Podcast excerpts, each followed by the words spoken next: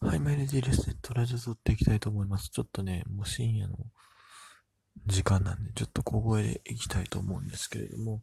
えー、今日の、今日のというか、えっ、ー、と、昨日のプロ野球の話をいろいろしようかな。まあ、今日ってまだいいかな。まあ、一応8月21日金曜日の試合ですね。えー、っと、まあ、僕自身はですね、ちょっと ZOZO マリーのチケット結構早めに取ってたのもあってですね、えー、っと、神宮に行くことができませんでした。まあ、神宮ね、これ、まあ、藤波が投げるって分かってたら行った可能性もなくはないけど、まあ僕のね、その対ヤクルト戦の成績が非常に悪いので、うん、あの、勝った記憶がマジで頭の中にない。いや、あ、買ったことあると思うんですけども、あの、頭の中にあるのは、4試合、5試合ぐらいですね。もう負けた記憶しかないんです。で、他にもっと多分負けてたと思うんですね。うん。だから、あの、もうヤクルト戦は行くまいと思ってですね、避けてたわけですが、まあ、今日置いとけばよかったなという気持ちも、まあ、正直言うと、まあ、少しはあるわけですよ。少しってかなりあるわけですが、まあ、言ってた、ね、まあまあ、そんな言うともしゃあないんですけども、えー、僕が前に見に行ってからも約1ヶ月経ちましたが、やっと、えー、今度こそ、えー、藤波慎太郎神宮の地で勝利を挙げることができました。えー、まあ今日はね、もう打線の援護がしっかり出ましたね。まああの、お昼にとった話でも言いましたけど、まああの、こんだけね、えー、3連戦で0-0-0が続いて、まあ、やっと爆発してくれたなと、ここで。まあ その前にもっと爆発するって話だけど、今日だ結局藤波が最初に4点、4点じゃないわ。えっ、ー、と、まあ、タイムリー打ったからって ね。うん。あの回、多分得点できてなかったら結構怪しかったんちゃうのという気はするんですが。まあでもね、ボーが2本ホームラン打ってね、えー、これまたもう一回波に乗ってくれると嬉しいな。ちょっとサンズとね、糸井さんがね、打率が、特にサンズが2割6分切っちゃったんですよね。これがすごく心配やな。うん。そういうところですね。はい。あとは、えー、まあまあ、阪神に関して、そのとこ、まあとにかくね、えー、藤波さん、買ってくれて、とりあえず一安心というところです。本当におめでとうやし、まあ、正直ね、まあ、ここまで勝てない時期が続くと思わなかったけれども、うん。まあ、なんか手術してたんやぐらいの気持ちでね、こっからもう、あんな、あんなで悩んでたんがもう嘘かのようにね、もう、どんどんどん勝ち星を積み重ねてほしいし、まあ、藤波なら、きっと、それができるんじゃないかなというふうに僕は思います。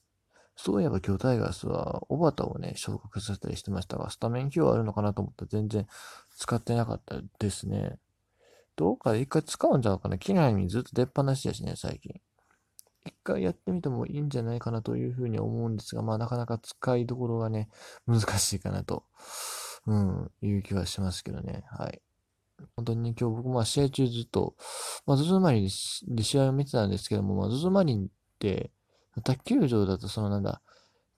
卓球場でやってる、えっ、ー、と、試合経過、速報っていうのが入ると思うんですけど、ズズマリンだと試合中ずっとあの、レフトのビジョンのところに出てるんですよ。そう、だから結構ね、まあ試合、もちろんあの、ズズマリンでやってたホークスと、マリーンズの試合ももちろん見ながらではあるんですけど、やっぱりちょくちょくね、その話、どこでチラチラ見てましたよ。うん。で勝ってたから正直まあびっくりした部分はあるんですけどね。まあ、横浜の流れの中で勝てたと、まあ、ここからもチームごとね、えー、いい流れに乗っていってほしいなというところで、はい。まあ、そのね、いい流れに乗っていってほしいなというところですね。まあ、オリックスも一緒なんですけども、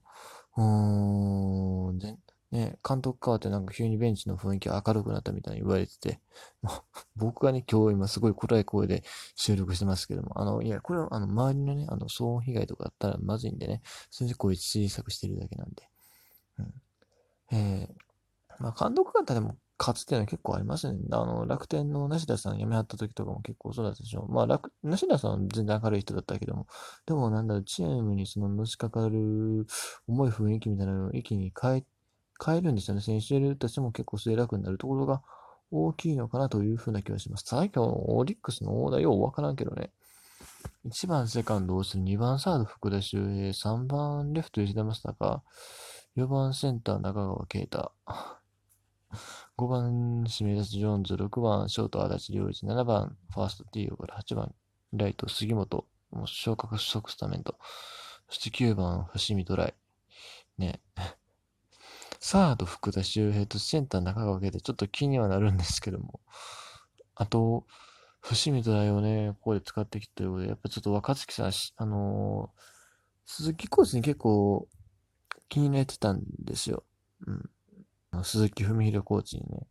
あれに気に入られて、その伊藤光を押し抜けて、えっ、ー、と、まあ、若月が正捕手になったっていう経緯がある。まあ、あの、実際どうかわかりませんけど、まあでも、あの、鈴木コーチがね、ずっとバッテリーコーチやってた中で、まあそうなったっていう形だったんで、ちょっと、若月さんどうなるかな。せっかくコーチやった打撃もね、あの、加工気味やし、ちょっと正捕手の座を奪われる可能性が正直あるんじゃないかなということで、えー、今一度奮起してほしいな。まあでも奮起してほしいもない。も今日は試合出場がなかったんでね、仕方がないことであるし、まあもうちょっと何試合か見ないとわからないんですけども、まあ、今回のその、やっぱりまあ首脳陣入れ替えっていうところで、まあ何人かの選手に絶対影響を切って出てくるはずなんですよね。その、今まで出れてた選手が出れなくなったり、逆に、あのー、なかなか使ってもらえなかった選手がパッて出てきたり、いうところがあるんで、まあ、ラオウなんかね、杉本なんか、その例だと思うんですけど、使ってもらえる側ね、使ってもらえなくなる可能性があるのはやっぱり、若月とかかなという気はするのでね、あとルドレゲスもちょっと怪しい気はしますが、うん、まあ、なんとか、結果をね、残して皆さん頑張ってくださいということで。はい。あとね、えっ、ー、と、今日見に行った試合の話をしましょう。ロッテソフトバンクの試合ね。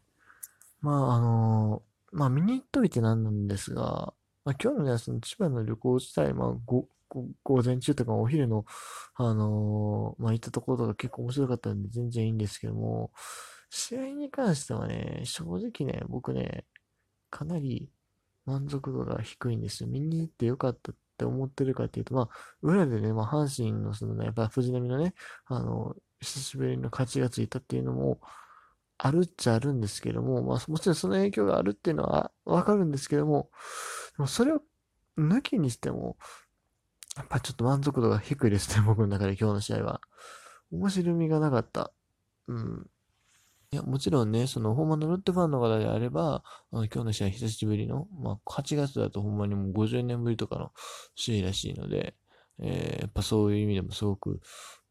楽しいと思える試合だったのかもしれないけども、僕はね、あんまり、いや、あの、まあ、今シーズンね、やっぱりあの、卓球団、どこも、まあ、基本的に、鳴り物応援が禁止とかね、そういう制約があるので、いつもほどね、卓球団の試合を見て、面白いと思うことあんまりないんじゃないかなというのは分かってたんですけど、それにしても試合内容が面白くなかったんですよ。うん。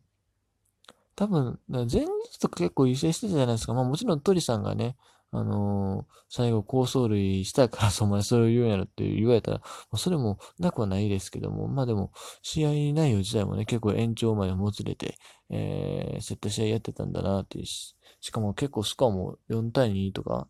多分2対2で、あれですね、延長入ってますよね。だから結構ロースコアで締まった試合してたんだなっていうのがわかるんですけども、今日の試合はね、ゆるい、ゆるいっていうかね、もうほんまに締まりがない。これ何が悪いっていうのは、まあ、ロッテのね、投手陣もよう頑張ってたんですけども、ホークスがまあひどかったね、今日ピッチャーが。うん。東山5回9安打4四球。